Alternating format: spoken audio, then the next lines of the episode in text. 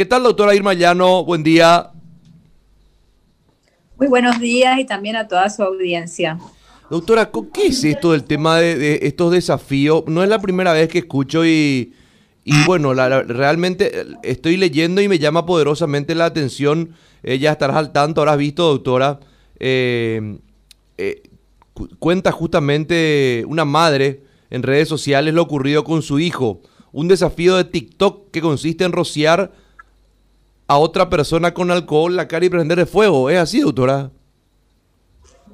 Sí, lamentablemente estos supuestos juegos de, desafío que, en muchos casos ha llevado al suicidio de, jóvenes. En su momento tuvimos el juego este de la ballena, en donde empezaban con lastimándose, autolesionándose los jóvenes, posteriormente llegaban hasta el suicidio, que no tenían que dormir y que lleva a un desequilibrio eh, emocional a estos niños y adolescentes. como padres debemos estar muy atentos eh, eh, de qué están haciendo nuestros niños y adolescentes, en, qué grupo están. Ellos no tienen por qué estar en grupos donde estén interactuando a través de grupos de WhatsApp, por ejemplo, con personas del exterior, en donde en muchos casos son perfiles falsos y es el solo efecto de poder eh, eh, captar víctimas para casos de pornografía infantil, por ejemplo, o como en esto que en muchos casos también son personas que pertenecen a algún tipo de secta y que buscan que, ellos realicen ciertos actos ah, eh, en el cual se autolesionen a fin de, complacer con relación a su a lo que ellos están siguiendo y que es un libreto armado a fin de poder conseguir su objetivo.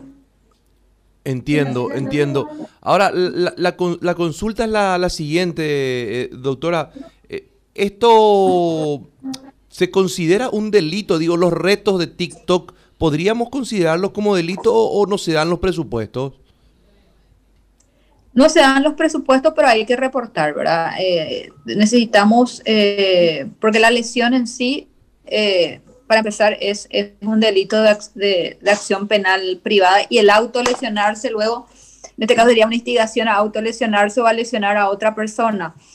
Y eh, es decir, habría que ver, analizar en todo caso, pero estamos entre jóvenes y adolescentes y acá lo que hay que hacer es actuar en forma preventiva, es decir, hablar con los jóvenes, hablar con los adolescentes y también, eh, efectivamente, el hecho de, que yo le esté lesionando a, otra persona, un joven o un adolescente tiene que tomar eh, conciencia de que eso no está bien. Entonces, uno por cumplir un desafío no puede estar realizando este tipo de hechos.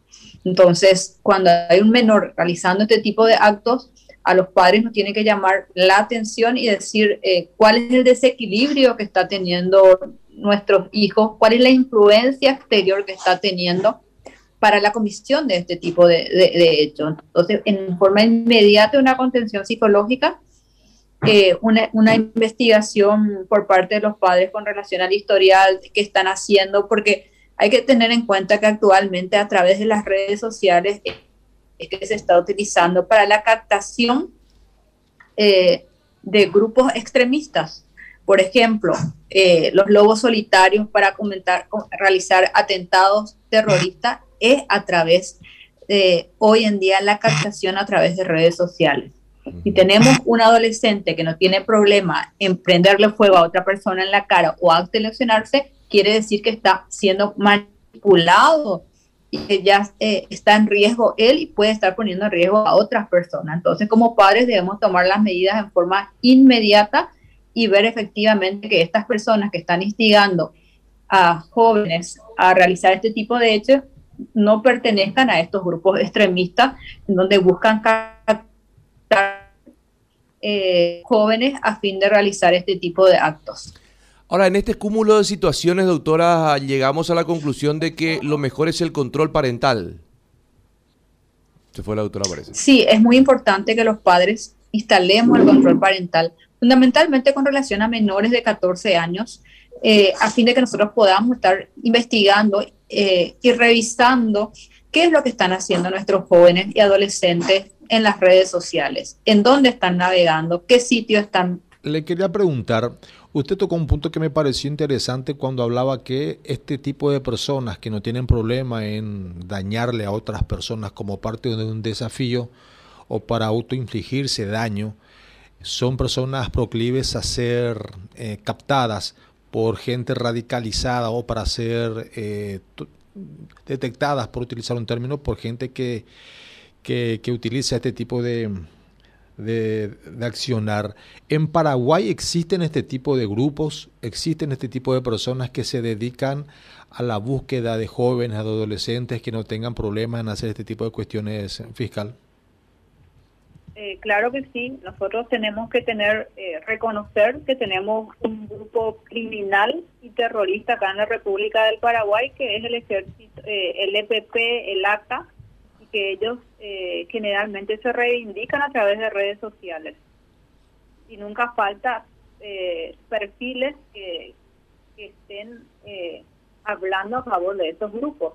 Entonces, por supuesto que, también no podemos desconocer de que esa realidad tenemos en la República del Paraguay. Entonces, como padres debemos estar muy atentos en qué están nuestros hijos con quiénes están contactando. Tenemos que tener en cuenta que estos son profesionales que tienen una, una manera de captar y de ver la forma para poder convencer a, nuestros jóvenes eh, en muchos casos, lamentablemente. Fiscal, este cuando el Ministerio Público o la policía detecta este tipo de desafíos en las redes sociales sin necesidad de que exista una denuncia de por medio, ellos pueden, ustedes pueden actuar de oficio. Claro, nosotros podemos reportar estas páginas eh, a fin de que se eliminen y generalmente en la mayoría de los casos eh, se puede identificar que, que estos perfiles no son eh, de, digamos, los IPs no son acá de Paraguay, sino son de otros países que captan a nivel a, nivel mundial eh, las víctimas.